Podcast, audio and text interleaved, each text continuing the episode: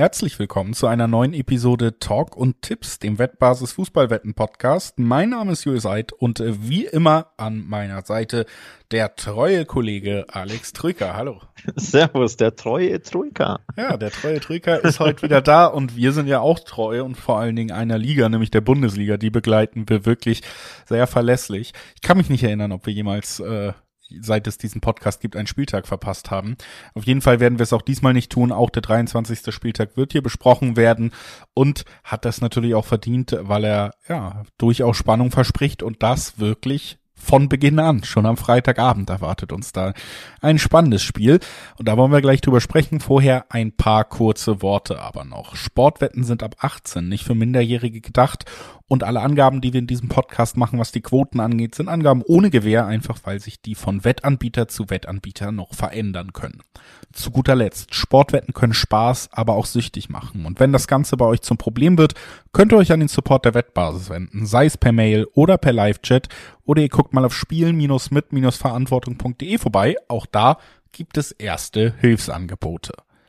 So, wenn man sich jetzt fragt, warum ist Julius Eid noch schneller durch diese Anmoderation galoppiert, als er es sonst tut, dann, weil Julius Eid natürlich kaum erwarten kann, dass endlich Freitag ist und dass wir über das Freitagsspiel reden, denn ja, wir hatten, glaube ich, letztens ein Spiel, da haben wir hier gesagt, Mensch, die die Kanäle, die sich die Rechte für Freitagabendspiele gesichert haben, dürften sich ärgern. Dieses Mal dürften sie sich freuen, denn es ist mit Abstand für mich das Spitzenspiel des Spieltags, was wir direkt Freitag sehen werden. Borussia Dortmund, die einzige komplett siegreiche Mannschaft 2023 in allen Top-Ligen Europas, gegen RB Leipzig, gegen Ex-Trainer Marco Rose, der passenderweise äh, auch nochmal Thema in einschlägigen Boulevardblättern geworden ist mit seinem Abgang bei Dortmund. Das ist ja auch noch eine Geschichte, die dazu kommt, zusätzlich zu einem eh nicht so guten Verhältnis zwischen den Vereinen und zusätzlich dazu, dass Borussia Dortmund gerade punktgleich an der Spitze mit Bayern steht und eigentlich verdammt ist, diese Siegesserie weiterzuführen, wenn sie weiterhin an den Meistertitel glauben wollen.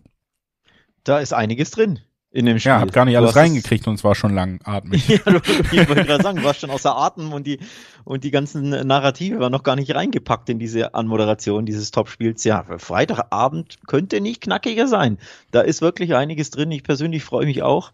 Ich muss gucken, dass ich rechtzeitig zu Hause bin. Ich habe Fußballtraining am Freitagabend. Da muss ich schnell hier ähm, ins also, Auto. Um das zumindest klar zu sagen, ich freue mich überhaupt nicht, bin einfach sehr nervös. Aber Achso, du freust, also ich freue mich sehr auf dieses Spiel. Ähm, Wäre natürlich auch ein wunderschönes Samstagabend-Topspiel gewesen. Ich glaube, der übertragende Sender freut sich natürlich. Der Freitagssender, der dieses Spiel hat, und der Samstagssender, der ein anderer ist, der, ja, der ist nicht ganz so happy. Wobei, der bekommt die Bayern in Stuttgart, ist ja auch ein Topspiel. Zumindest vom Traditionsduellnamen her. Darüber sprechen wir später. Ja, Dortmund, äh, Leipzig, was können wir da erwarten? Auf jeden Fall Stimmung im Stadion, denn die Dortmunder Fans, äh, die mögen RB Leipzig nicht ganz ja. so. Dann natürlich sportliche Brisanz, dann natürlich die Rückkehr von äh, Marco Rose, also ein äh, ja, boulevardeske, narrative, journalistische Brisanz so von der Berichterstattung her. Also da ist, da ist einiges drin. Ja, und äh, auf den Punkt würde ich direkt auch mal eingehen, was die Stimmung angeht. Ich glaube, es kommt diesem Spiel erstmal für uns alle als Zuschauer, als jemand, der ein schönes spielen will, sehr zugute, dass es in Dortmund ist, denn das ist einfach ein Stadion, was auch eine wirkliche Atmosphäre entwickeln kann und wenn es dann hitzig auf dem Platz wird und hitzig auf den Rängen wird, dann kann sich das auch hochschaukeln. Da kriegen wir dann auch diese Dynamik wirklich zu sehen. In anderen Stadien vielleicht auch von beteiligten Vereinen ist das vielleicht nicht so möglich wie in Dortmund. Also ich glaube, für den neutralen Zuschauer ist das schon mal eine super Geschichte. Mhm. Frage, die man sich aber stellen muss, ist, ist das vermeintlich auch eine gute Geschichte für Borussia Dortmund? Gibt es diesen Heimvorteil hier? Die Quoten sehen den, aber ich finde auch im Dreiweg alle Quoten eigentlich sehr spannend, denn Dreierquoten auf Leipzig, das ist eine super Mannschaft, die die letzten drei Spiele gegen Dortmund alle gewinnen konnte, die sicherlich auch in einer guten Form ist. Auf der anderen Seite haben wir zwei Zweier bis zwei Dreierquoten auf Borussia Dortmund. Die haben jedes Spiel gewonnen, spielen zu Hause, da sind sie eh schon immer eine Macht. Also auch diese zwei Dreierquoten auf Dortmund sind natürlich, wenn du auf ihre Form guckst, äh, ja, die werden wir in den nächsten Wochen nicht mehr so bekommen erstmal. Ja, das stimmt. Ähm, das, äh, außer die Bayern sind irgendwann zu Gast, aber das ist so schnell noch nicht der Fall. Ähm, ja, richtig spannende Quoten auf beide Vereine, richtig spannende Ausgangslage, sportlich natürlich, aber auch quotentechnisch, tipptechnisch. Also da ist einiges drin. Ähm, Der BVB zu Hause acht von zehn gewonnen, du hast das angesprochen, ne? Das, da sind sie eine Heimmacht. Sie haben auch in der Bundesliga die meisten Tore nach den Bayern zu Hause geschossen. Natürlich die Bayern wie immer ähm, da an der Spitze des Torrankings, aber dann kommt schon der BVB mit 28 Toren in zehn Spielen. Das ist ja fast ein Dreierschnitt. Also da wird, da gibt's mächtig Feuer in Heimspielen und äh, RB Leipzig ähm, ist auswärts nicht ganz so gut. Das macht, glaube ich, so ein bisschen äh, noch mehr Hoffnung dem BVB. Nicht, dass der BVB jetzt zwingend Hoffnung bräuchte, aber du weißt, wie ich es meine. Ähm, Leipzig schon letztes Jahr aus meiner Erinnerung heraus auswärts sehr, sehr dürftig und auch in dieser Saison nur vier ihrer elf Auswärtsspiele gewonnen. Sieben also nicht gewonnen ihrer Gastspiele. Das ist schon durchaus bemerkenswert, denn wir loben ja hier immer vor allem ähm, die Form unter Rose äh, der Leipziger. Ich meine, sie haben ja unter ihm nur ein Pflichtspiel verloren, wenn ich mich nicht täusche. Hm, das war das 1-2 gegen Union Berlin. Seitdem oder, oder bis dahin, glaube ich, unter Rose keine einzige Niederlage. Trotzdem ist diese Auswärtsbilanz dann durchaus weiterhin noch sehr, sehr dürftig. Ähm, von daher, da glaube ich, geht schon was für den BVB. Auch wenn du es völlig richtig angemerkt hast, die letzten drei Spiele hat RB Leipzig gewonnen. Und zwar teilweise sehr, sehr hoch. Das Hinspiel in Leipzig am sechsten Spieltag endete 3-0 für RB.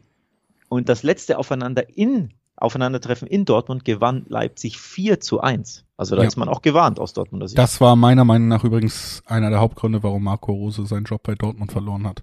Aber ähm, das sieht er anders. auf jeden Fall, ähm, um das Ganze auf die Spur zu bringen hier wieder. Erstens mal so ein genereller Satz äh, von mir noch zu dem Spiel. Für mich ist das tatsächlich ein Spiel, wenn Dortmund das gewinnen sollte, und das traue ich ihnen schon zu, dann ist das für mich ein ernsthafter Titelkandidat. Wir haben hier viel gescherzt, auch viel irgendwie schon was in die Richtung gesagt, gerade ich, aber ich finde, das ist so die erste VR-Taufe. Das ist ein richtig, richtig schweres Spiel gegen einen guten Gegner.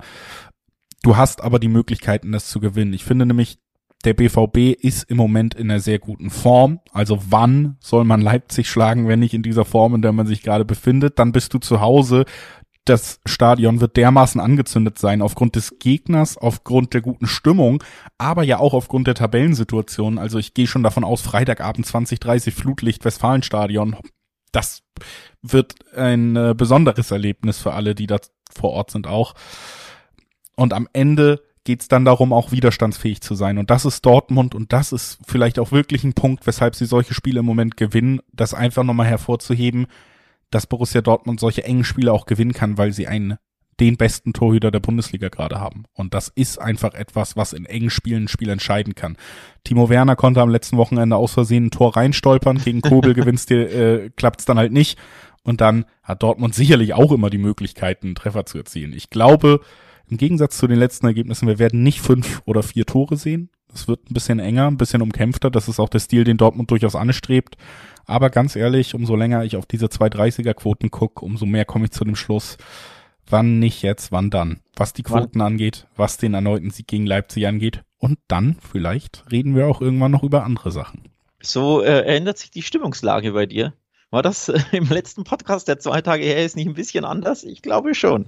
Ähm, so schnell geht's. Ja, so sind die Fu äh, Fußballfans. Ne? Die Stimmungsschwankungen, ähm, die sind durchaus beachtlich manchmal. Beachtlich ist übrigens auch, dass hier, glaube ich, nicht nur Stimmung in der Bude sein wird, sondern diese Stimmung, glaube ich, auch auf dem Rasen nicht nur übertragen wird, sondern auch andersrum, also vom Rasen auf die Ränge übertragen wird, nämlich durch Tore. Denn diese gab es zuletzt haufenweise in diesem Duell. Ich habe ja nur die beiden letzten äh, Resultate genannt, 0-3 und 1-4 aus Dortmunder Sicht, aber was grundsätzlich auffällt, ist, dass in der Regel in den letzten zehn Spielen beide Mannschaften immer treffen und auch immer mehr als 2,5 Tore fallen. Um nur noch ein paar andere Resultate vorzulesen, es gab ein 2-1, ein 4-1, ein 3-2, ein 3-1, ein 3-3 und ein 4-1 in diesem Duell in den letzten zehn Spielen. Also du merkst schon, es fallen Tore auf beiden Seiten und es fallen oftmals auch mehr als 2,5, teilweise 3, 4, 5 Tore in diesem Spiel. Und deswegen glaube ich auch, dass es sehr stimmungsvoll in der Bude Westfalenstadion wird. Einfach weil durchaus Leipzig ein Tor schießt und Dortmund ein Tor schießt. Und dadurch dieses Spiel wirklich zu einem echten Topspiel wird. Also du merkst schon, auf welchen Tipp ich hinaus will. Beide treffen over 2,5 ist hier die Quote oder die Kombi, die ich ins Auge fasse. Denn im Dreiweg tue ich mich enorm schwer ja. bei diesem Topspiel. Ich kann es nachvollziehen und mache alles anders als du. Ich sag Dortmund gewinnt und leg sogar noch nach und sag beide treffen nein. Dortmund gewinnt nämlich, weil sie es schaffen, die Null zu halten. Oh, das wäre mal, so, das wäre durchaus mehr beträchtlich. Ich, ich mache mich hier wahnsinnig angreifbar, aber äh, die Kehrseite ist natürlich, wenn ich recht habe, dann äh, kann ich auch mich richtig freuen, dass ich so gut lag.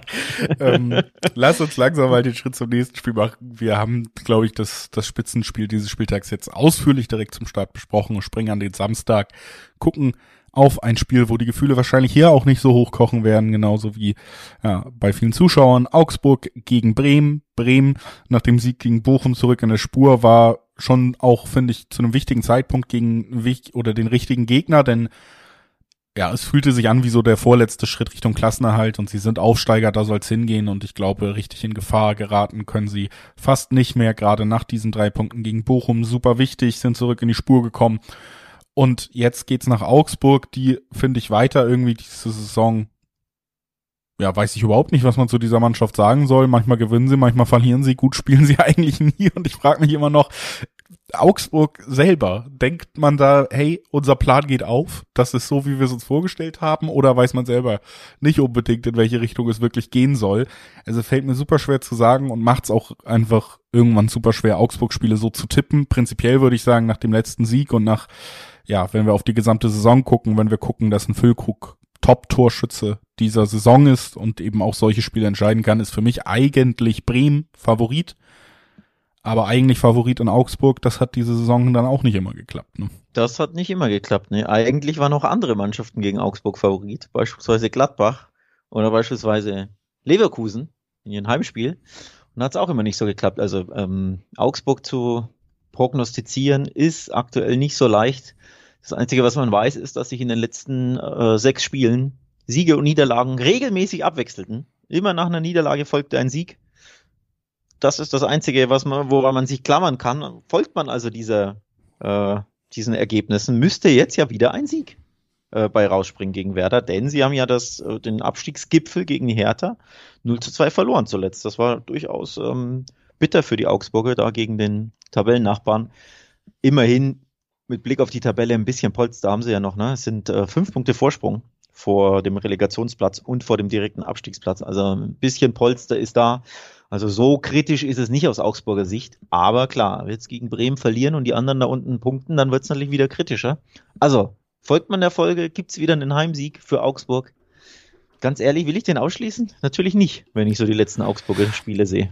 Nee, aber es ist mehr so ein diffuses Gefühl. Ich finde, wenn man auf beide Mannschaften guckt, sich die Saison anguckt, äh, das anguckt, was sie wöchentlich zeigen, was sie spielerisch zu leisten vermögen und was Bremen auch am letzten Wochenende wieder gezeigt hat, dann ist Bremen für mich, ohne dass man jetzt auf dieses diffuse, diffuse Gefühl gibt und dass man ja eh nie so richtig versteht, warum Augsburg einfach mittlerweile einer der Vereine ist, die am längsten in der Bundesliga sind oder Abstieg. Wenn man das so ein bisschen außen vor lässt und wirklich auf diese Hardfacts guckt, dann habe ich ja so ein schon zu Beginn gesagt, es wäre da für mich eigentlich der leichte Favorit in diesem Aufeinandertreffen. Und dann kommt eben dazu, dass sie hier tatsächlich Dreierquoten haben. Also sogar diese drei vorne im Dreiweg knacken. Und dann haben wir hier natürlich mein leichtes Gefühl, ja, Werder ist für mich schon Favorit.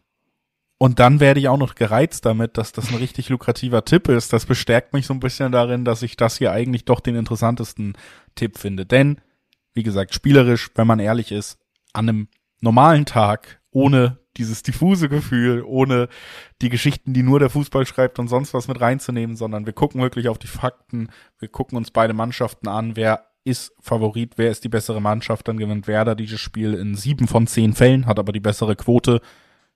Das ist für mich dann eine Rechnung, die aufgeht. Also ich tippe hier auf Werder. Dann gucken wir auf die Fakten und die Fakten sagen, Augsburg hat die letzten drei Spiele allesamt 1 zu 0 gewonnen und hat alle seine vier Heimsiege mit eben jenem 1 0 Ergebnis eingefahren. Die Bayern wurden 1 0 geschlagen, die Gladbacher, die Leverkusener und die Hoffenheimer. Das sind auch Fakten. Drei Heimsiege in Folge, dreimal 1 0. Also irgendwie schaffen sie es vor allem zu Hause, den Gegner irgendwie zu zermürben mit teilweise sehr konfusem Fußball. Ich habe nämlich, ich war einer der wahrscheinlich 730 Leute, die Augsburg gegen Hoffenheim in voller Länge am äh, Freitagabend angesehen haben das war nicht prickelnd. Also das eigentlich muss das 0 zu 0 ausgehen, aber irgendwie schaffen sie es halt, diesen einen Ball dann oftmals reinzuwirken und hinten den, den Kasten sauber zu halten. Es würde mich nicht überraschen, wenn sie wieder irgendwie ein 1 zu 0 erwürgen oder von mir aus mal ein 2 zu 1, denn Werder ist ja auch normalerweise ja durch Füllkrug immer mal für das ein oder andere Türchen gut. Ich würde das nicht ausschließen wollen. Ich verstehe deinen Tipp völlig. Die Dreierquoten sind super nice. Ähm, die kann man echt gut einspielen. Allein, ich traue mich nicht ganz. Ich überlasse das dir. Dreiweg ist super schwer, denn diese Augsburger zu Hause. Da, ja, alles zugesagt haben wir ja schon. Ne? Haben wir. Und wenn alles gesagt ist, dann würde ich sagen, lass uns den Sprung direkt weitermachen. Wir sind jetzt wirklich in dieser 15.30 Konferenz angekommen. Gladbach gegen Freiburg, das nächste Spiel. Ähm, prinzipiell finde ich ein interessantes Aufeinandertreffen, aber ja, für mich in diesem Jahr tatsächlich ein Spiel, wo ich ein ziemlich starkes Gefühl habe, wenn ich nur auf diese Paarung gucke, wer am Ende gewinnt.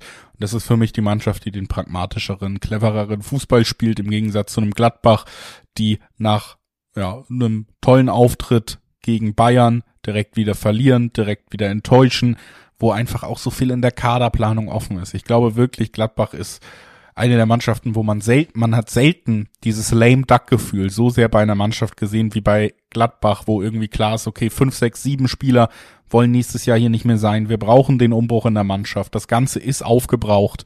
Gegen Bayern raffen sich vielleicht nochmal auf. Aber gegen Freiburg die dich einfach nur nerven, die dir zweimal einen Grifo-Freistoß in den Knick setzen und dann verlierst du. Ähm, irgendwie ist Gladbach für mich in dieser Saison keine Mannschaft, die die Freiburg schlagen will, kann. Und deswegen, ich habe echt, wie gesagt, klares Freiburg-Gefühl hier bei dieser Paarung. Vielleicht ähm, wird dieses Freiburg-Gefühl beeinflusst durch den letzten Freiburger äh, Auftritt in Gladbach im Borussia Park. Du erinnerst dich dunkel, er endete mit einem 6 zu 0 für Freiburg. Ja. Vor das war ein, äh, Dezember fünf, 2021. Die ersten fünf in den ersten 20 Minuten so ungefähr war es. Irgendwie, ähm, irgendwie ja. sowas. Ne? Also ein absolut verrücktes, paradoxes Spiel, wo alles klappte für Freiburg und Gladbach aussah wie, weiß ich gar nicht, Regionalligist oder so im Pokal, erste Runde. Also wirklich Katastrophe. Da, danach gab es aber immerhin zwei respektable Unentschieden, jeweils auswärts der Gladbacher. 3 zu 3 ähm, in Freiburg letzte Saison und in dieser Saison im Hinspiel in An Anführung an- und Abführungszeichen. Am sechsten Spieltag gab es ein 0 zu 0. Da hat man sich ein 0 zu 0 bei den heimsteigenden Freiburgern erkämpft. Also ich glaube, das ist so die, die Prämisse für die Gladbacher, die ja weiterhin durch die Liga schlingern, bei denen du ja nie weißt, was du bekommst. Ähm, bisschen Stabilität. Ich glaube, das Remis, würden sie das annehmen? Wahrscheinlich schon, oder?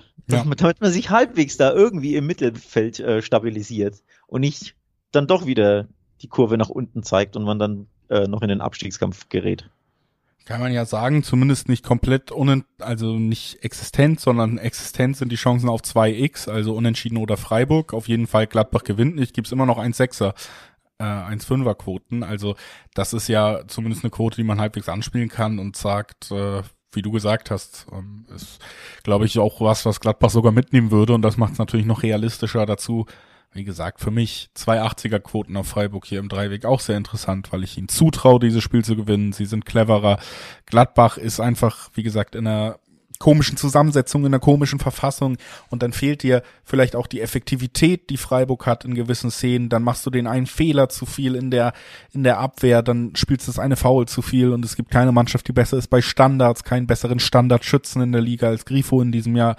Und deswegen, ja, für mich tatsächlich ein Spiel, wo ich zwei Achterquoten auf Freiburg sehr hoch und spannend finde, aber auch diese doppelte Chance für einen Kombischein zwischen 1,5, 1,6 als schöner Boost zwischendurch, äh, gefällt mir sehr gut. Und das ist alles, was ich dazu zu sagen habe. Das, ich will nur noch anmerken, was für eine seltsame Mannschaft Gladbach ist.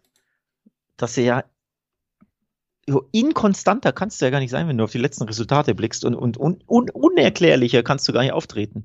Du gewinnst in Hoffenheim 4 zu, 4 zu 1, danach gegen die Schalker nur 0 zu 0, dann verlierst du 1-4 bei Hertha, nur um die Bayern 3 zu 2 zu schlagen und dann gehst du in Mainz wieder 0 zu 4 unter.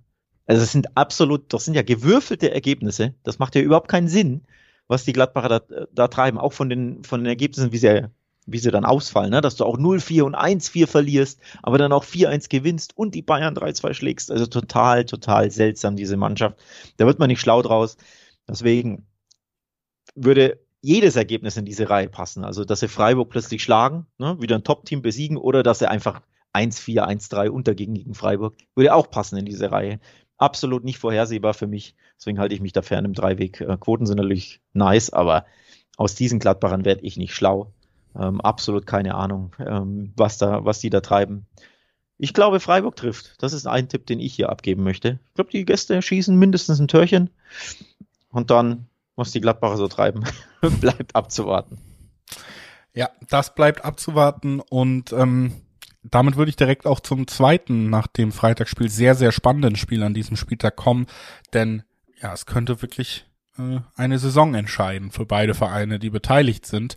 Schalke spielt gegen Bochum. Schalke hat das letzte Spiel gewonnen, das erste Mal unter Thomas Reis, was bedeutet, sie sind drei Punkte von Bochum entfernt, die auf Platz 17 stehen und drei Punkte von Hoffenheim und Stuttgart auf 16 und 15. Das heißt, sie können tatsächlich, ja, wieder Richtung rettendes Ufer schielen, vor allen Dingen, wenn sie drei Punkte holen. Sie können dann auch direkt Bochum hinter sich lassen, denn die haben ein schlechteres Torverhältnis. Ja. Also Schalke tatsächlich nach aussichtsloser Saison eigentlich bis jetzt die direkte Chance, jetzt einen richtig wichtigen Sieg einzufahren, richtig große Schritte Richtung Hoffnung zu machen. Auf der anderen Seite gilt für Bochum natürlich dasselbe. Die sind punktgleich mit dem Relegationsplatz, punktgleich mit dem 15. Für die ist theoretisch sogar der Sprung aufs, ans rettende Ufer dieses Wochenende schon drin. Und natürlich auch aus Bochum, sie müssen es verhindern, ne? Also es ist für Bochum unerlässlich, wenn sie jetzt hier hinter Schalke rutschen, dann wird's ja auch für sie fast so aussichtslos. Und dazu kommt, wenn ich hier auf die Tabelle gucke, ist gerade sehe, kleine Anmerkung. Äh, 14 ist Hertha, 16 Hoffenheim, 17 Bochum, äh, 18 Schalke. Das sind alle vier blau-weißen Logo-Vereine in dieser Liga, die da unten drin stecken. Kleiner Fun Fact. Also blau-weiß ist nicht so eine gute Farbe. Mhm. Interessant. Ich wollte was anderes anmerken. Ich wollte anmerken, dass der VfB Stuttgart gegen den FC Bayern spielt. Da sollte man nicht unbedingt von so vielen Punkten für die Stuttgarter ausgehen, denke ich. Zumindest hoffen das die Bochumer und die Schalker. Denn du hast es ja angesprochen. Verliert Stuttgart und gewinnt Schalke, sind sie ja nicht nur an Bochum vorbei, aufgrund des Torverhältnisses, punktgleich dann aber auch mit Stuttgart. Also es war, ist ein brutaler Spieltag für die Schalker da unten drin. Natürlich auch für die Bochumer und für die Hoffenheimer, aber da, da kannst du Big Points machen. Wow. Und was über diesem Spiel steht, ist ja auch eine Trainerrückkehr. Nämlich Thomas Reis kehrt an die alte Wirkungsstätte Bochum zurück mit seinen Schalkern. Das steht auch über diesem Spiel, diese Personalie ein bisschen ähnlich wie ne, Roses Rückkehr nach Dortmund, Reis Rückkehr nach Bochum. Spannend. Finde ich auch interessant. Auch ein bisschen äh, Folklore natürlich drin. Ähm, wurde für mich ja damals nicht unbedingt zu Recht entlassen, um ehrlich zu sein. Aber mal schauen, ob er sich rächen kann, wenn man es so formulieren möchte. Ja, also es ist super viel drin, es wird super intensiv und äh, dann muss man aber trotzdem auch zusammenfassen, richtig geiles Fußballspiel wird's wahrscheinlich nicht. Also ästhetisch wird's nicht. nicht. Jeder weiß, was hier auf dem Spiel steht. Schalke hat in den letzten fünf Spielen kein Gegentor mehr kassiert. Kommt ja auch, ach nee, äh, haben ja doch noch eins kassiert dann am Ende. Letz, letzte Woche haben sie ja alles aufgelöst. Trotzdem davor viermal in Folge auch kein Gegentor kassiert, natürlich auch keins erzielt. Also Schalke kann verteidigen, Bochum wird alles reinwerfen. Alle wissen, das ist ein Spiel ums potenzielle Überleben. Und deswegen werden wir hier einfach nicht viele Treffer sehen. Wir werden äh, viele gelbe Karten sehen, könnte ich mir sogar vorstellen. Taktische Fouls werden gezogen werden, wenn immer es irgendwie möglich und nötig ist. Und dann, ja, wird für mich höchstwahrscheinlich sogar ein Treffer diese Partie entscheiden. Also beide treffen nein, Tore unter 2,5. Äh, über fünf gelbe Karten kann man ja auch bei manchen Wettanbietern tippen. Äh, ein richtiges Kampfspiel ums Überleben, das bei allen, glaube ich, auch genauso wahrgenommen wird, dass alle so verstehen. Deswegen bin ich da sehr gespannt drauf, auch wenn ich nicht glaube, dass wir hier fußballerische Feinkost geliefert bekommen. Von Bochum höchstwahrscheinlich nicht, denn nach vorne liefern die aktuell nicht so viel Feinkost. Sie haben nämlich in den letzten drei Spielen kein Tor erzielt. Ähm, und das 0 zu 3 gegen Bremen, das macht jetzt auch nicht so viel Anlass zur Hoffnung. Also die Formkurve, finde ich, ist bei Bochum, und nicht nur finde ich, das zeigen ja die Zahlen und die Leistungen, wesentlich schlechter. Also die Schalker sind ja die Mannschaft, die in wesentlich besserer Form sind aktuell. Ähm, das ist ja durchaus beachtlich, dass sie seit, ich glaube, vier Spielen ungeschlagen sind, wenn ich mich nicht täusche. Zuletzt ja gewonnen. Und davor gab es die fünf Spiele, sorry. Ja. Äh, meine Seite lädt hier nicht. Ich wollte gerade nachschlagen, ähm, weil ich mir nicht sicher war. Und die Seite lädt und lädt und lädt. Ähm, genau, das waren ja die vier 0 zu 0 in Folge und dann der Sieg gegen Stuttgart, der kleine Befreiungsschlag. Ähm, also die Formkurve ist wesentlich besser bei Schalke. Und dadurch finde ich es durchaus beachtlich, dass die Schalke hier die Dreierquoten haben und die Bochumern diese 230er, 240er Quoten. Und deswegen wende ich hier das an, was du ja bei Werder angewendet hast. die Dreierquoten von Schalke, die finde ich hier so dermaßen nice und hoch. Es ist die Mannschaft mit der besseren Form. Es ist die Mannschaft, die seit fünf Spielen ungeschlagen ist. Es ist die Mannschaft, die richtig Hoffnung schöpft, weil sie ja zuletzt ihren kleinen Befreiungsschlag ähm, setzen konnten nach, ich meine, acht Spielen ohne Sieg in der Bundesliga. Deswegen setze ich hier auf den Schalke-Auswärtssieg. Reisrückkehr glückt, so als Überschrift.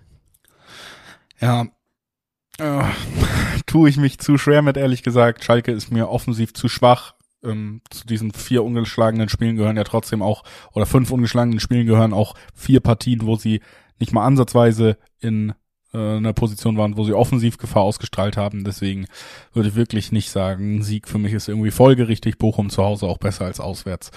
Für mich ein Spiel, was knapp wird, was mit einem Tor entschieden wird. Und deswegen meine Tipps habe ich ja eben schon gesagt. Unter 2-5, beide treffen nein. In die Richtung gehe ich und bin sehr gespannt, ob Schalke vielleicht doch offensiv nachlegen kann nach einem meiner Meinung nach Ausrutscher nach oben. So, jetzt gucken wir auf Mainz gegen Hoffenheim, auch am Samstagnachmittag. Und ähm, es ist tatsächlich ja auch halbwegs spannend, vor allen Dingen aus Hoffenheimer Sicht, denn die rutschen immer weiter ab, haben gegen Dortmund teils ein ordentliches Spiel gezeigt, aber trotzdem verloren. Damit weiterhin nur Niederlagen auch unterm neuen Trainer Pellegrino Matarazzo. Platz 16, wir haben schon gesagt, punktgleich mit dem 17. Nur drei Punkte von Schalke entfernt, die gegen den 17. spielen. Also da ist richtig viel Abrutschgefahr sogar ja ganz nach unten da. Sie stecken mitten mittendrin im Abstiegskampf und äh, ja, das letzte Positiverlebnis ist auch richtig lange her. Ja, das ist richtig lange her und am neuen Coach gab es noch keins. Immerhin ähm, war, glaube ich, zuletzt die, die Spielweise arg verbessert und der Auftritt arg verbessert beim 0 zu 1 gegen Dortmund. Da hätte man nicht unbedingt verlieren müssen, wie ich fand. Ähm, zumindest äh, ja, war die Leistung absolut mutmachend. Die war in Augsburg, das Spiel hatte ich ja, wie erwähnt, über 90 Minuten gesehen. Da war die desaströs, vor allem nach vorne ging da einfach sehr, sehr wenig. Ähm, jetzt gegen Dortmund stark verbessert, da hätte man eigentlich das, also mindestens ein Tor erzielen müssen, falls du dich dran erinnerst, kurz vor Schluss, dieser Kopfball aus zwei Metern rechts neben das Tor vorbei, der, der geht in, weiß ich nicht, 97 von 100 Fällen ja eigentlich aufs Tor und dann rein. Äh, also daher hätte Hoffenheim, wie ich fand, eben durchaus auch mal einen Punkt den Dortmundern abtrotzen können. Zumindest die Leistung war besser. Muss sie auch äh, sein nochmal, die Leistung, nämlich besser.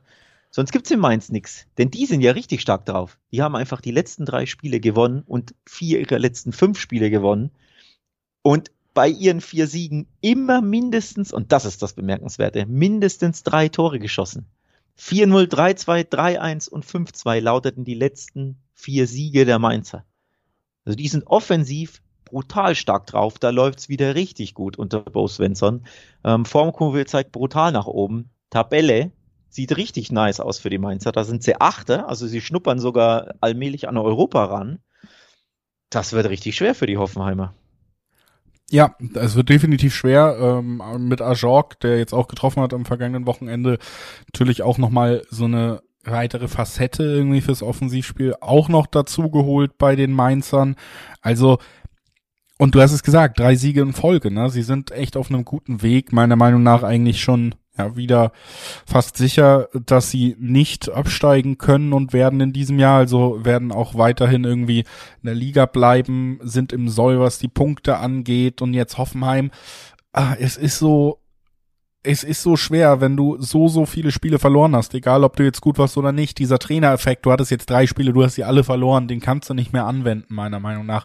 Zumindest dieses, ja, wir haben wieder einen neuen Trainer, wir probieren es neu, wir gehen mit frischem Mut rein, das ist auch schon aufgebraucht. Und dann kommt eben Mainz und Mainz ist ja keine Mannschaft, die es dir einfach macht. Mainz ist keine Mannschaft, gegen die Spaß macht zu spielen, die dir das öffnen wird, das Spiel, um zu sagen, Mensch, jetzt spielen sich in einen Rausch. Das werden sie eben nicht tun.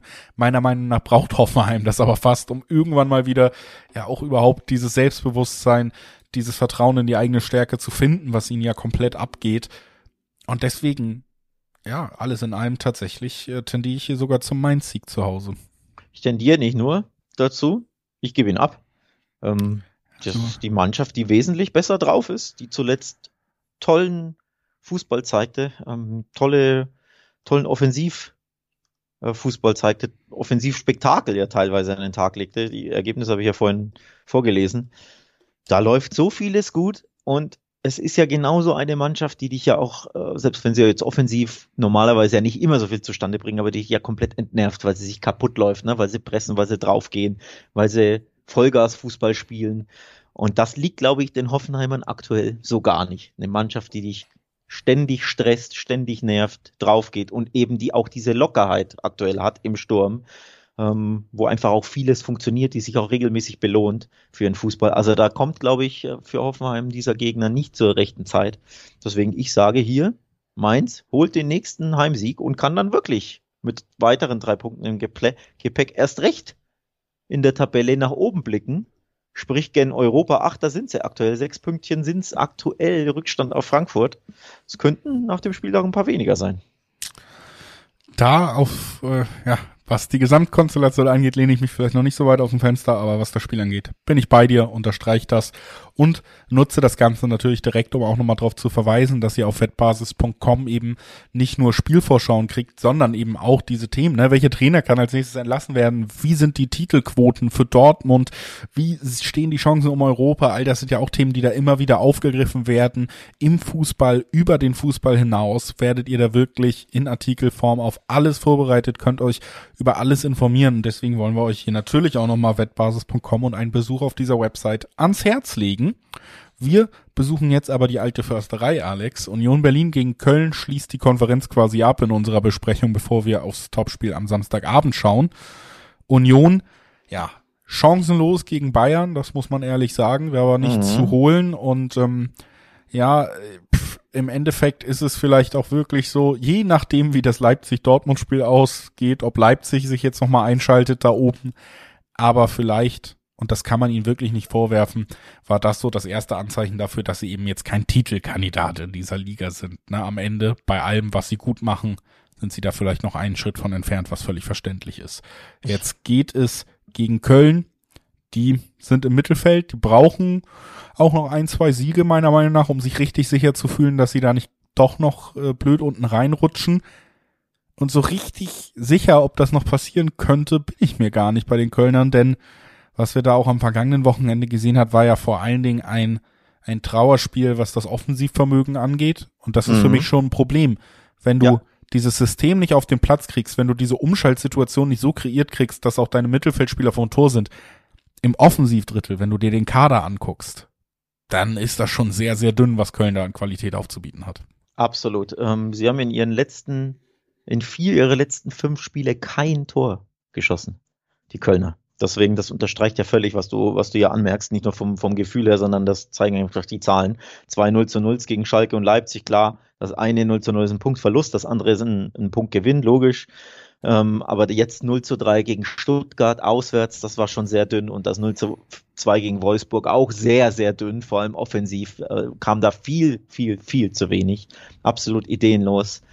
Ähm, es sieht wieder nicht so gut aus. Sie haben auch sehr, sehr viele Spiele ähm, in dieser Saison. Ich habe sie jetzt nicht alle gezählt, wo sie auch kein Tor erzielen konnten. Also das zieht sich wirklich wie ein roter Faden durch die Saison, dass sie immer wieder einfach Probleme haben, da einfach ein Tor zu schießen. Ne? Dieses 7 zu 1 gegen Werder Bremen, da schossen sie Tore für sieben, acht, neun Spiele auf einmal. Und seitdem irgendwie äh, klappt nicht mehr so viel, außer das 3 zu 0 gegen Frankfurt zwischendurch. Aber unterm Strich, sie sind offensiv zu ungefährlich. Jetzt gegen die sehr heimstarken, sehr defensiv starken Unioner wird es natürlich gleich doppelt, dreifach, fünffach so schwer. Deswegen fürchte ich, folgt der dritte, die dritte Niederlage in Folge. Und es würde mich auch nicht überraschen, wenn es die dritte Niederlage in Folge ohne eigenes Tor gäbe. Ja, es mutet für mich auch gerade so an. Es ist nicht die beste Phase, die sie haben, wenn du dann nicht die Intensität auf den Platz kriegst, dich vielleicht auch mehr auf individuelle Klasse als auf dein Gesamtgefüge verlassen musst, dann ist Köln einfach nicht wahnsinnig gut aufgestellt. Jetzt alte Försterei, Union Berlin, die spielen so eine tolle Saison. Die haben das letzte Spiel verloren, jetzt aber mal wieder die Woche Pause auch gehabt. 1,95er Quoten, da sind wir auch wieder in dem Bereich, das ist, was ich die ganze Saison schon predige, nämlich die Quoten auf Union sind viel, viel zu gut, die muss man viel öfter mitnehmen. Das würde ich hier auch machen. Also ich bin auch beim Unionsieg und es würde mich nie mehr überraschen, wenn sie zu Null gewinnen würden. Also so als Zeittipp, ich finde die 1,95, die es so im Schnitt gibt, ähm, eh schon interessant genug. Und Union ist jetzt auch nicht bekannter für jede Mannschaft aus dem Stadion grundsätzlich zu schießen. Ähm, wer trotzdem glaubt, das wird klar, kann sich bei den Quoten gerne den Handicap-Tipp abgucken. Bei Union weiß man aber in aller Regel gewinnen sie ihre Heimspiele knapp, entnerven ihren Gegner und dann gibt es irgendwie ein 2-1 oder 1-0. Aber besagtes 1-0 finde ich vom Tipp her interessant, wenn man eben sagt, Union gewinnt zu 0, wenn man da wieder super, super spannende Quoten ähm, findet. Und wir haben es ja angesprochen, das liegt hauptsächlich natürlich auch an der aktuellen Kölner Offensivschwäche, weswegen dieser Tipp sehr, sehr interessant ist, wie ich finde. Aber unterm Strich, wir sind uns einig, Union schüttelt das chancenlose Spiel bei den Bayern schnell ab. Zu Hause fühlen sich wohl und äh, die Kölner nicht gut drauf, also Union-Sieg. Union-Sieg und damit ja im schnellen Schritte weiter und zwar zum nächsten Spiel oder zur nächsten Mannschaft, die chancenlos gegen Bayern München sein wird. Ich glaube, das wird kein wundern und ich glaube, ja. wenn wir aus dem Stadion schießen eben von dir gehört haben bei einem anderen Spiel, dann wäre das eigentlich schon die perfekte Überleitung gewesen, denn huiuiui, Stuttgart empfängt Bayern und ich sag's dir ganz ehrlich, ich habe ganz schön Angst um die Schwaben. Ja, äh, schließe ich mich auch wieder an, sind wir auch wieder einer Meinung vom Gefühl her. Das kann wirklich bitter werden. Ja, also es ist wirklich die Ausgangssituation. Stuttgart steckt tief drin, haben jetzt auch am vergangenen Wochenende, ich habe ja so ein bisschen gedacht, komm, Lavadia ist echt so ein Abstiegsexperte. Wenn man auf den Kader von, von Stuttgart schaut, dann ist da vielleicht was möglich. Und dann gab es ja dieses 3-0 gegen Köln, was ich so ein bisschen als Mensch, sie brauchen genau diesen Befreiungsschlag. Und dann ging es gegen Schalke und theoretisch wäre das perfekt gewesen. Ne? Diese Woche, du hättest innerhalb von sieben Tagen dann zwei richtig wichtige äh, ja. Siege einfahren können, Schalke schlagen, distanzieren können ja auch, super wichtiges Spiel. Und das verlierst du und damit ist ja nicht nur dieser Schwung, dass du endlich mal wieder gewonnen hast gegen Köln dahin, sondern er ist sogar ins Negative verkehrt. Es ist absolute Krisenstimmung und dann stehst du da, dann kommen die Bayern, gehen wir jetzt mal davon aus, dass Borussia Dortmund ja zumindest auch die Möglichkeit hat, wieder vorzulegen. Heißt, Bayern kommt vielleicht nicht mal mehr als Spitzenreiter angereist auf den Samstagabend, auch gut ausgeruht. Äh, und dann hast du da eine Mannschaft wie Stuttgart, die ja auch immer wieder auffällt durch individuelle Fehler, durch schlechte Defensivleistung, durch Unachtsamkeiten, die einfach von Spielern dieser Qualität, die Bayern hat und die sie sogar nachlegen können von der Bank, auch einfach super, super gut ausgenutzt werden können. Also ich sag's ganz ehrlich, selten habe ich äh, ja selbstbewusster hier einen Handicap-Sieg irgendwo gesehen. Und das äh, interessanterweise ja sogar zu halbwegs akzeptablen Quoten. Zwei Zehnerquoten im Schnitt auf dem Bayern Handicap überrascht Was? mich total. Was? Ähm, da bin ich jetzt auch. Und da, äh, da kann ich, also da brauchen wir nicht weiterreden. Für mich ist das der Tipp des Wochenendes eigentlich bei diesen Quoten.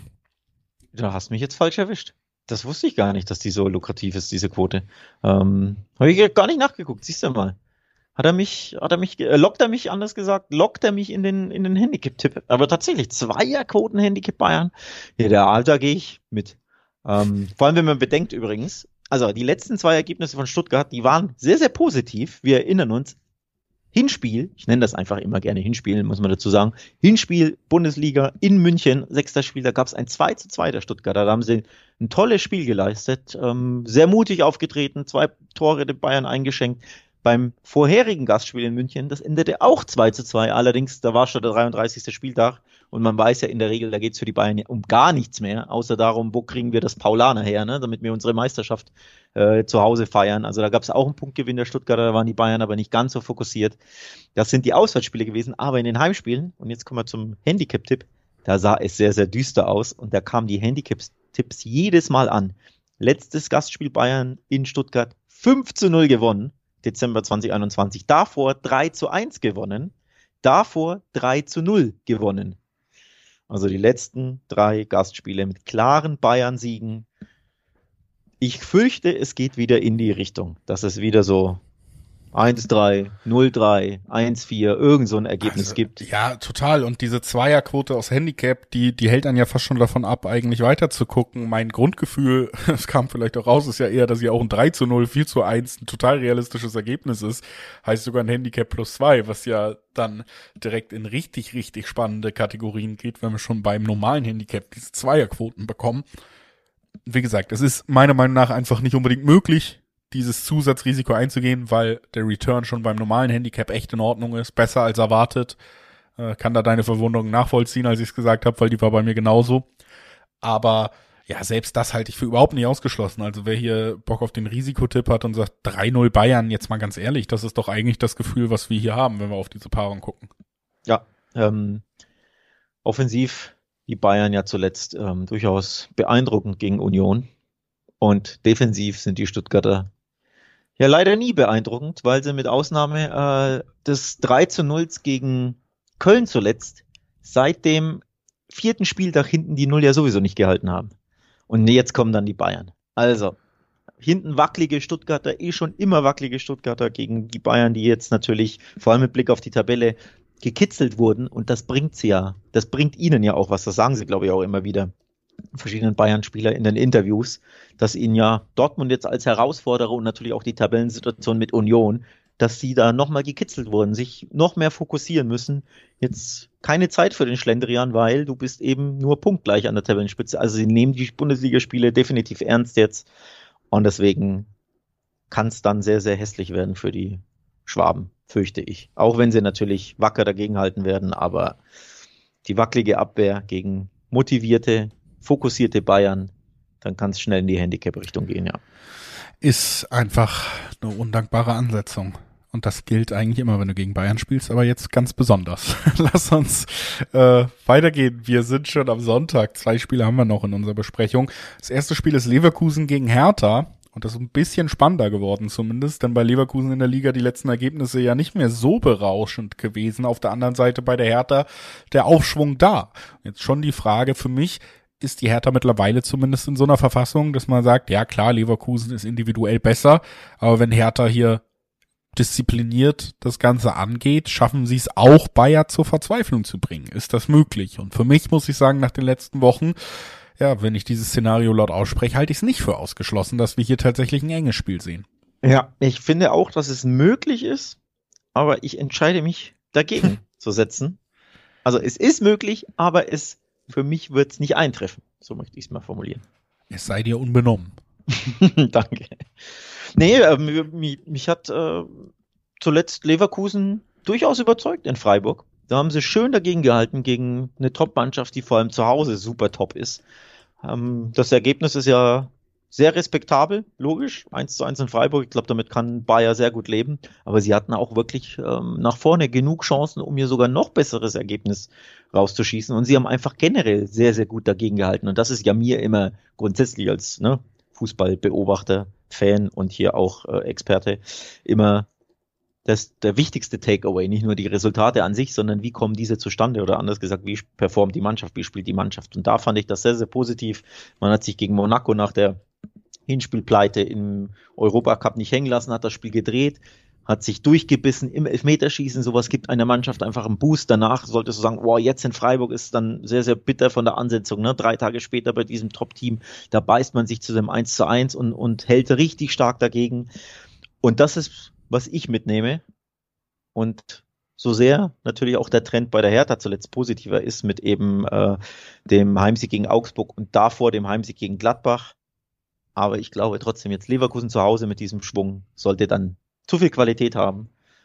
Und wenn sie diesen auf den Rasen, diese auf den Rasen bringen, dann gibt es den Heimsieg für Bayern.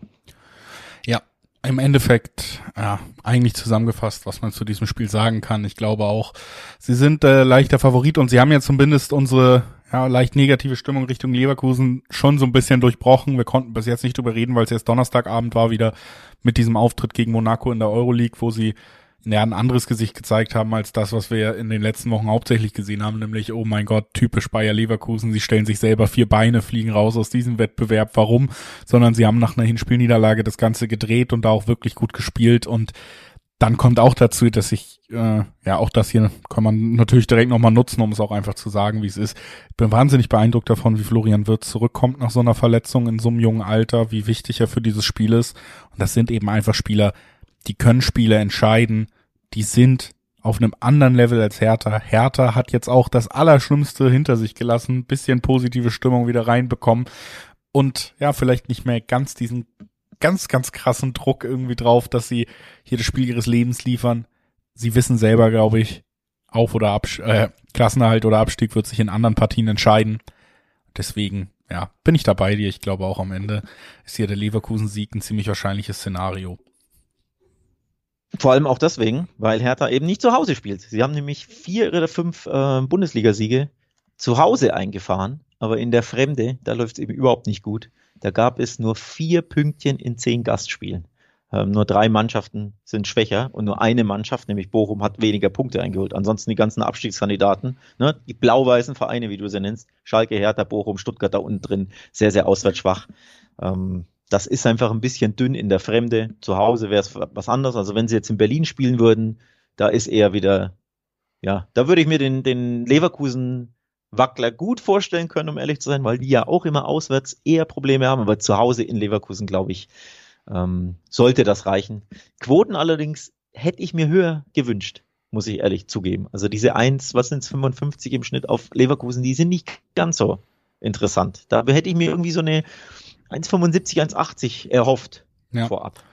Ja, die bekommt man, wenn man ein bisschen durchmixt und sagt, Leverkusen gewinnt und es fallen über 2,5 Tore, 2-1 für mich zum Beispiel hier, das ja sowieso ein Standardtipp, sehr gut vorstellbar und dann kommst du auch in die Quotenregion, die wir mögen, also das nochmal mein Abschlusssatz. Ansonsten kann ich da Alex, wie gesagt, eigentlich in allem zustimmen, wie er das Ganze sieht. Jetzt gucken wir mal, ob das auch beim letzten Spiel so ist, ob wir in Streit oder Harmonie diesen Podcast beenden werden.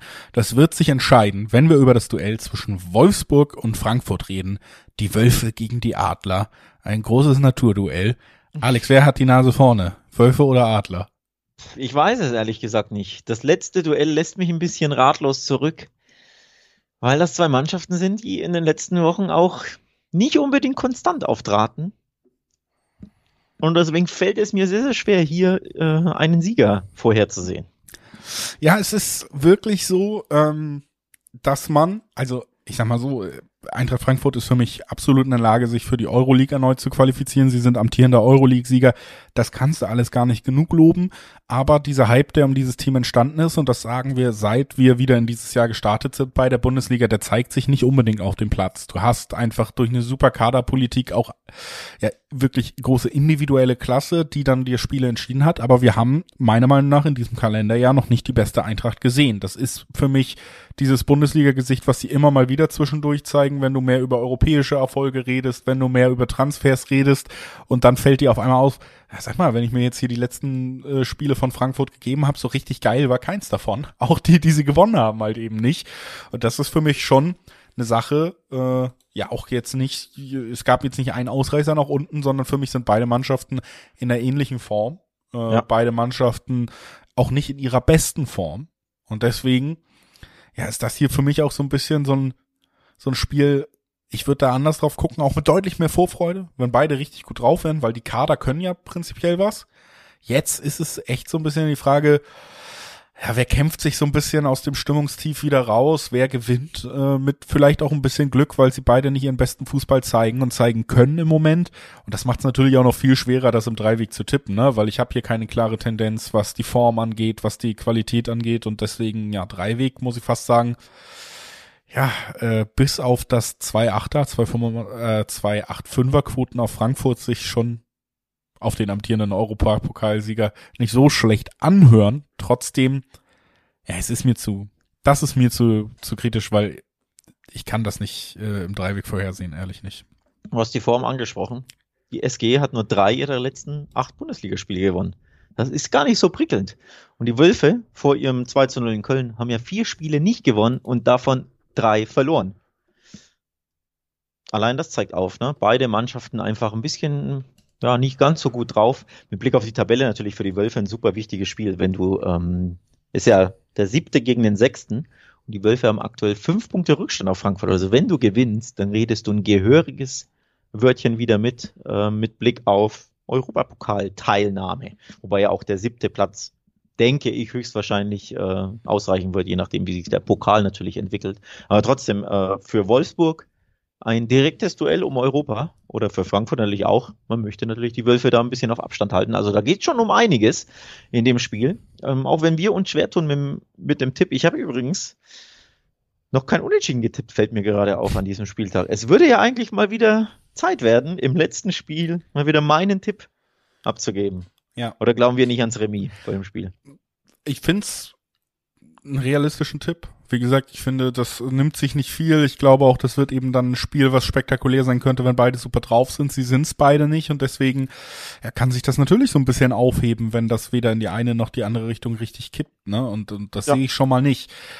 Tatsächlich es sei zumindest auch mal erwähnt, äh, ich habe ja schon die relativ hohen Dreiwegquoten auf Frankfurt erwähnt, auch mein Lieblingstipp, den ich schon diese Folge noch nicht gemacht habe, so wirklich, nämlich die doppelte Chance, ist hier nicht unspielbar, wenn du auf Frankfurt tippst äh, und sagst unentschieden oder Frankfurt siegt, dann bist du immer noch bei 1,6er-Quoten zum Abschluss nochmal rein, äh, Wochenende durchgetippt und dann schön den Kombischein abrunden mit einer 1,6er-Quote.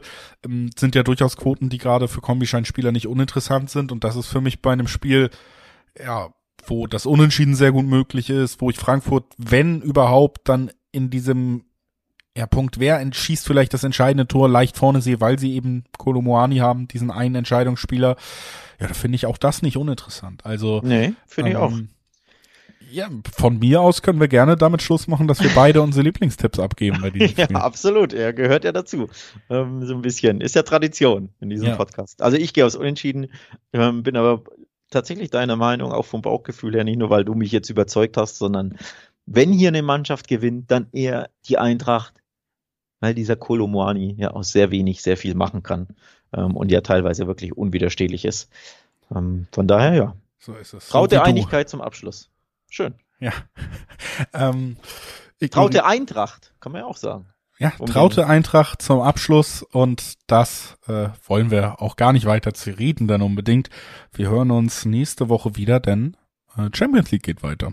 Königsklasse. Wir hören uns also Oha. am Montag wieder Oha. und äh, sprechen dann natürlich mit dem Wissen dieses Wochenendes, auf das wir alle gespannt sind, darüber, wie gut die Trippelchancen für Borussia Dortmund wirklich stehen, wenn es gegen Chelsea geht. Das machen wir am Montag. Genießt erstmal das Fußballwochenende. Viel Spaß damit. Danke fürs Einschalten und bis bald. Ciao.